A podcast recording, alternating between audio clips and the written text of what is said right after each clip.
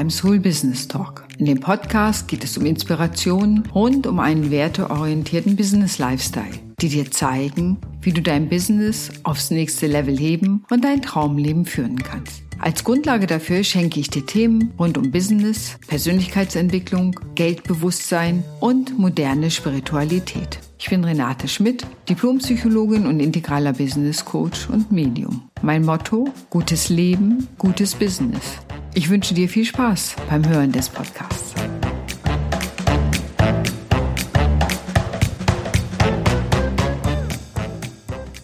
Moin und wie schön, dass du wieder beim Soul Business Talk dabei bist. Heute geht es um das Thema Geldbewusstsein, Money Mindset.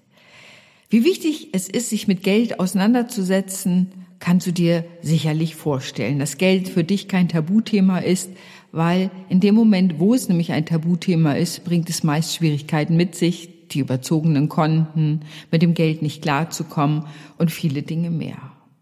Und um dem ganz grundsätzlich vorzubeugen, gibt es das Sechstöpfe-Modell, das ich dir gerne heute vorstellen möchte. Der erste Topf, der sollte 50 Prozent deiner Einnahmen beinhalten oder die sollten da reinfließen. Und das ist der Topf für laufende Ausgaben. Das ist natürlich ganz selbstverständlich, ist selbsterklärend. Es setzt aber voraus, dass du dir einen Überblick verschafft hast, welche Ausgaben du überhaupt hast. Ist es die Miete oder der Abtrag für das Haus oder die Wohnung, Telefon, Strom, Heizung, Essen, Kleidung, Fahrkarten. Du weißt alles, was so im täglichen Leben für dich wichtig ist. Und es ist ganz gut, sich das einmal aufzuschreiben. Also das Geld, ob du es nun auf einem Stück Papier machst oder in einer App trackst, ist an der Stelle völlig egal. Aber schreib dir einfach mal auf, was du jeden Tag ausgibst, damit du auch hier einen guten Überblick hast. Womöglich auch darüber, wo vielleicht unnötig viel Geld abfließt. So haben manche schon festgestellt, dass der Coffee to go einmal am Tag natürlich lecker ist, aber im Monat schon mal 60 bis 100 Euro bringt. Und das ist nicht in allen Budgets am Ende wirklich drin. Wenn es für dich Genuss ist und es gehört dazu, dann ist es ja auch eine Entscheidung. Und beim Thema Geld geht es immer auch um bewusste Entscheidung. Das heißt, wichtig ist 50 Prozent immer dafür zu nehmen für die laufenden Ausgaben und natürlich, wie du dir dann natürlich vorstellen kannst, die laufenden Ausgaben an diese 50 Prozent auch anzupassen. Wenn ich gerade mal weniger Geld habe, dann ist es natürlich auch wichtig, meine Ausgaben entsprechend zu regulieren. Und wenn ich mehr Geld habe, okay, dann habe ich womöglich die Möglichkeit, mehr für das ein oder andere, was ich mir wünsche oder haben möchte, auszugeben. Und wenn wir schon beim Wünschen sind, weil dieses Jahr viel Disziplin erfordert, gibt es auch das Spaßkonto. Das Spaßkonto, da soll man zehn Prozent der Einnahmen drauf einzahlen oder zurücklegen. Und das Wunderbare am Spaßkonto ist, dass es am Ende des Monats oder einmal im Monat vollständig abgeräumt werden soll. Und du sollst damit irgendetwas machen, was dir wirklich, wirklich Spaß macht. Ist es ein Auto fürs Wochenende leihen? Ist es mal endlich ins Musical zu gehen? Ist es dir endlich diese coole Klamotte zu kaufen? Was immer dir irgendwie Spaß macht, es soll irgendetwas sein, wo du richtig Freude dran hast. Es geht nicht darum, von dem Spaßkonto die Waschmaschine zu bezahlen, aber das hast du dir sicherlich schon gedacht. Das Geld soll komplett ausgegeben werden und es ist das Gegenteil von Disziplin und es gibt deinem Unbewussten den Hinweis, dass irgendwie immer wieder Geld nachkommt. Es befriedigt das innere Kind, das spielen will. Und was immer du damit machst, sei kreativ, hab Freude, denn dafür ist es da. Und natürlich hilft das sehr, wenn es um das Thema Geld geht, für die eigene innere Balance. Zehn Prozent sollten auf das Konto für Rücklagen gehen. Rücklagen bedeutet, wenn die Waschmaschine kaputt ist, das Auto neue Reifen braucht, das Kind eine neue Zahnspange, was auch immer das ist, immer wo es darum geht, größere Ausgaben zu haben, da gehen die zehn Prozent rein und das wird natürlich davon bezahlt. So kommt denn diese Ausgaben nicht überraschend für dich und reißen in der Regel dann kein großes Loch in das Haushaltsbudget, in das Gesamtbudget, sondern man hat einfach die Rücklagen, die dafür zuständig sind. Und das gibt vielen ein gutes Gefühl, diese Rücklagen auch zu haben. Und interessanterweise machen das viele Menschen aber nicht, dass sie diese Rücklagen bilden, das Geld zurücklegen, damit sie das dann, wenn der Fall eintritt, dass irgendwie eine größere Summe für irgendetwas bezahlt werden muss, das Geld einfach darunter nehmen können. Dennoch kann ich dir das sehr empfehlen, das Rücklagenkonto aufzubauen und das Geld da gern drauf zu sammeln. Und du merkst, es macht dein Leben sofort entspannter, wenn du weißt, egal was passiert, ich habe das Geld da liegen, ich kann mir das kaufen, ich kann das ersetzen, ich kann die Autoreparatur bezahlen, was auch immer das sein mag. Wichtig ist auch das Konto für die Weiterbildung. Auch hier sollst du zehn Prozent deines Einkommens oder der Einnahmen drauf einzahlen. Warum ist Weiterbildung gut? Na, grundsätzlich gehe ich selber vom lebenslangen Lernen aus. Das ist ganz klar. Wenn du Bücher liest, wenn du was Neues lernst, behältst du auch einen am Puls der Zeit, dass du selber immer wieder dich aktualisierst. Von allen wohlhabenden Menschen liest du sowieso, dass sie viel lesen, dass sie eine Routine haben des Lernens, dass das für sie grundsätzlich zur Lebensqualität, aber auch zur Lebenshaltung gehört. Lebenslanges Lernen. Und wie schön ist es, dass du den Kurs, den du immer schon mal machen wolltest, schlichtweg aus diesem Konto bezahlen kannst, weil das Geld da schon liegt. Also auch das macht dann am Ende auch Spaß, bringt dich weiter und man weiß einfach, dass lebenslanges Lernen eben auch dazu führt, dass man erfolgreich ist, weil man sich immer wieder an neue Gegebenheiten anpasst und anpassen kann. Natürlich gibt es auch ein Konto für Spenden, da sollst du auch zehn Prozent drauf einzahlen. Und das ist das Konto für gesellschaftliche Verantwortung, der Gesellschaft das zurückzugeben, was du am Ende ja auch durch deine Schulbildung und was auch immer da war von ihr bekommen hast. Es ist auch Ausdruck der Dankbarkeit, wenn du spendest, dass es dir gelungen ist, dass Geld zu dir kommt. Und es signalisiert deinem Unbewussten, dass immer genug Geld ist, so dass du etwas davon abgeben kannst. Das heißt, das ist die psychologische Dimension da drin, wenn ich regelmäßig spende. Das eine ist die Verantwortung.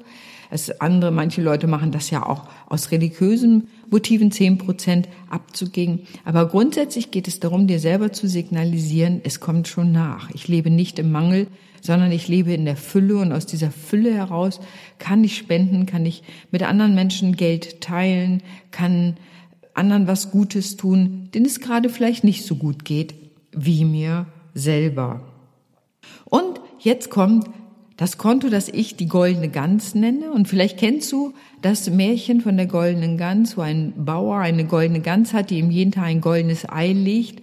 Und damit kommt er nach und nach zu einem gewissen Wohlstand. Und irgendwann, so die Geschichte ist es so, dass die Frau sagt, wollen wir nicht die goldene Gans schlachten, denn dann können wir alle goldenen Eier rausholen und haben sie auf einen Schlag.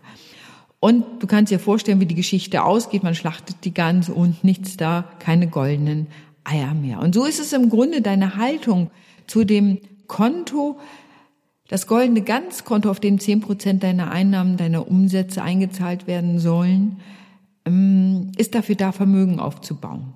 Wie du das machst, ob du das in Wertpapieren anlegst, ob du dir am Ende eine Wohnung dafür kaufst oder was immer du machst oder Industriediamanten oder Gold oder so, das überlasse ich dir, dass du dich da entsprechend informierst, was in der Zeit, wo du das machst, einfach am besten für dich ist. Und natürlich ist das Ganze auch ein bisschen abhängig von deinem Sicherheitsempfinden, wie hochrisikohaft du Geldanlagen machen möchtest oder wie sicher. Und da bitte ich dich, dich dann einfach bei den entsprechenden Stellen gut zu informieren. Denn man sollte, wenn es um das Konto für finanzielle Freiheit geht, immer in etwas investieren, wovon man etwas versteht. Diese zehn Prozent sind nicht anzurühren. Das heißt, das Geld, was du da hast, ist einfach dafür da, dir finanzielle Freiheit zu bieten, so dass du dir da nach und nach etwas aufbaust. Das schlachtest du also auf keinen Fall.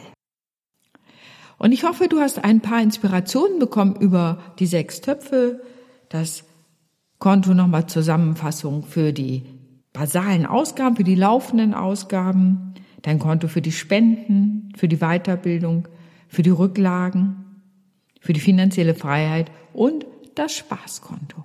Und Viele Menschen sparen übrigens beim Spaßkonto, dass sie sagen, das kneife ich mir, weil das Geld woanders für ist. Und selbst wenn du wenig Geld hast, lohnt es sich, das von vornherein zu machen. Manche Leute stellen sich schlichtweg auch Weggläser hin, wo sie das reintun. Andere machen Umschläge, wo sie das Geld reinlegen. Am Ende ist es äh, egal, wie du es machst, oder es ist natürlich wichtig, wenn es größere Summen sind, dass du vielleicht Unterkonten anliegt. Aber das sind dann die technischen Gegebenheiten, mit denen du dich selbst auseinandersetzt. Es lohnt sich selbst bei mittleren oder bei allen Einkommen damit sich auseinanderzusetzen. Und selbst sage ich jetzt mal ganz banal, wenn du nur 20 Euro auf deinem Spaßkonto hättest, dann ist es wichtig, diese 20 Euro auszugeben, damit Spaß zu haben, irgendwas Nettes zu machen, was dir persönlich Freude bereitet. Und das schafft einfach ein ganz anderes Verhältnis zum Geld einerseits, die sechs Töpfe, und diese unterschiedlichen Dimensionen, die, wie du gemerkt hast, nicht nur ganz pragmatische Dimensionen sind, sondern auch psychologische Dimensionen haben, helfen dir einfach mit Geld anders umzugehen, es gut zu verwalten, es so zu verwalten, dass du eben nicht in Not kommst, dein Konto unnötig überziehst oder überhaupt überziehst. Und es verleitet dich auch nicht dazu, Konsumschulden zu machen, was man ja ohnehin überhaupt am besten gar nicht macht, sondern wenn nur Investitionsschulden.